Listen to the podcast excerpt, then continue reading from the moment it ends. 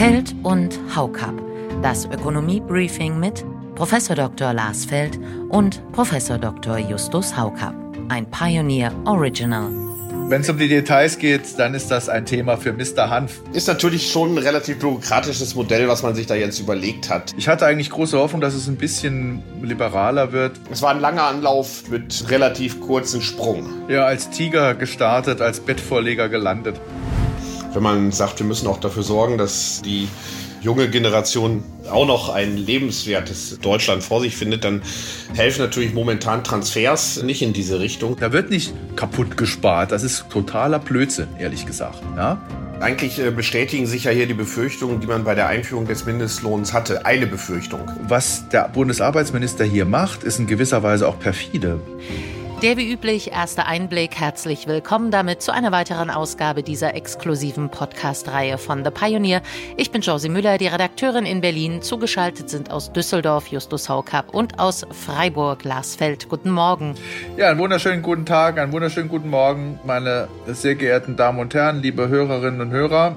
Wir freuen uns sehr, heute mit Ihnen ein paar wichtige wirtschaftliche, wirtschaftspolitische Themen zu diskutieren. Und ja, einen, einen schönen guten Tag an Sie, Frau Müller, und an dich, lieber Justus. Ja, hallo, liebe Frau Müller, lieber Lars, liebe Hörerinnen und Hörer. Herzlich willkommen auch von meiner Seite. Wir haben in der Tat einen ganzen Kessel voller Themen vor uns, die wir uns vorgenommen haben für heute. Und äh, von daher lass uns doch gleich loslegen. Ja, ein Kessel buntes, come on. Ja, aber vorher noch die Frage an Justus Haukapp. Ein Kessel buntes heute oder, wenn Sie sich die Themen anschauen, die vergangenen zwei Wochen seit unserem letzten Treffen. Welche Überschrift würde auf Ihrem Ordner für die heutige Ausgabe stehen? Ich würde wahrscheinlich divers auf den Ordner schreiben. Danke, Justus. Ja. Sehr gut. Es geht wirklich in alle möglichen Teilbereiche hinein. Aber so ein richtig dominantes Thema, bei dem ich jetzt sagen würde, das hat mich so richtig zwei Wochen lang beschäftigt, kann ich nicht sagen. Muss ja nicht. Wir können ruhig mal die Diversität der wirtschaftspolitischen Landschaft ausleben. Zu Beginn verabschieden wir uns mal kurz schon wieder von den Atomkraftwerken. Dann begrüßen wir das neue Kartellrecht, suchen nach Klauen und Zähnen.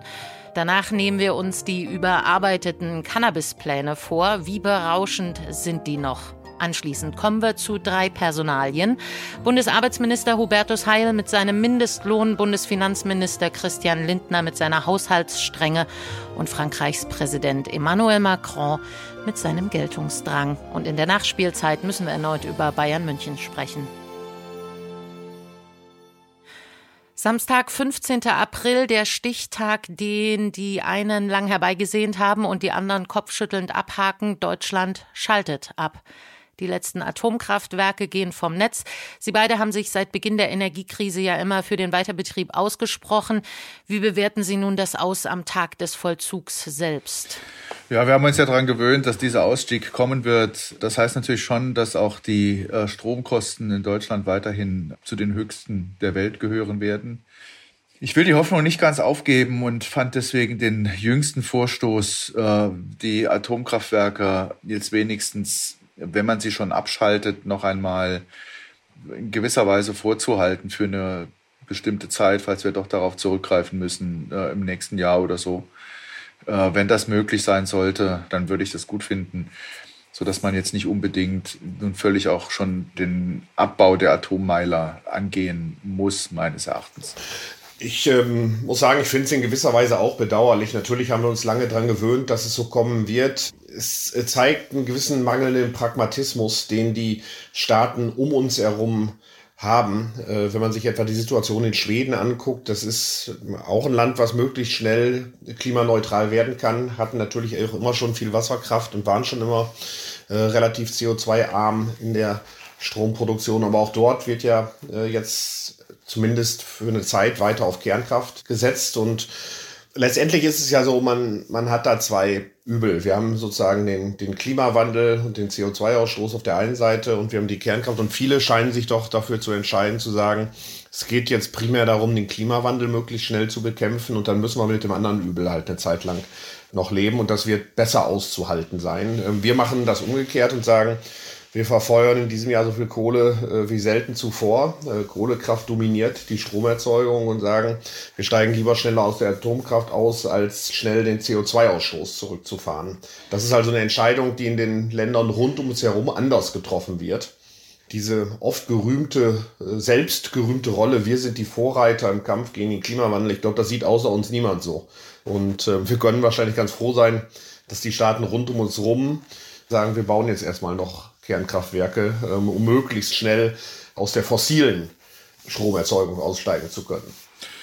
Ja, Sie sehen, Frau Müller, wir sind in dieser Frage schon so ein bisschen desillusioniert. Also man muss ja sagen, es ist total paradox, dass man einerseits bei der Klimaneutralität versucht, äh, Gas zu geben, aber eigentlich permanent auf der Bremse tritt. Und zwar eigentlich nicht diejenigen, die da immer angeschuldigt werden, sie würden für die Klimaneutralität nichts tun wollen, sondern gerade die, die die Klimaneutralität als Ziel auf ihre Fahnen schreiben und da ganz schnell hinkommen wollen, das sind äh, zugleich diejenigen, die dafür sorgen, dass die Atomkraft abgeschaltet wird und die dafür sorgen, dass wir da keine Entlastung haben.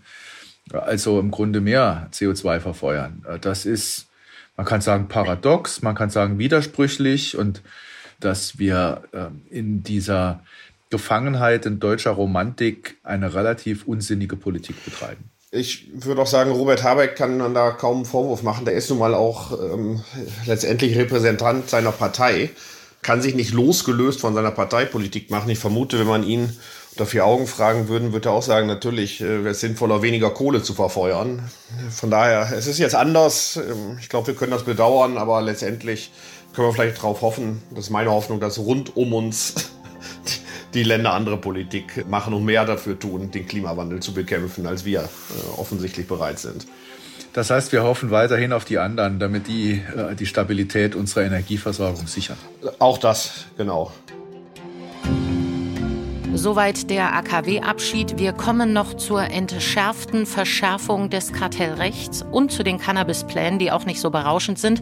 Außerdem sprechen wir über Führungspersonal, das für Schlagzeilen gesorgt hat, den erwartungsvollen Bundesarbeitsminister, den bevorwurften Bundesfinanzminister und einen verhaltensauffälligen Staatspräsidenten. In ganzer Länge bekommen Sie diese und all unsere anderen Podcast-Reihen, Newsletter und Beiträge als Teil unserer Pionierfamilie. Alle Informationen dazu finden Sie auf thepioneer.de. Gerade läuft auch noch ein ganz besonderes Angebot. Für einen Euro können Sie uns einen Monat lang komplett testen. Probieren Sie es aus. Wir würden uns freuen, Sie in aller Ausführlichkeit an Bord zu haben. Liebe Hörerinnen und Hörer, vielen Dank, dass Sie uns heute wieder zugehört haben. Bleiben Sie uns gewogen. Bis zum nächsten Mal. Ciao. Ja, auch von meiner Seite eine erfolgreiche Woche, ein schönes Wochenende, liebe Hörerinnen und Hörer, und äh, bis in 14 Tagen. Feld und Haukap, das Ökonomie-Briefing mit Prof. Dr. Lars Feld und Prof. Dr. Justus Haukap, ein Pioneer Original.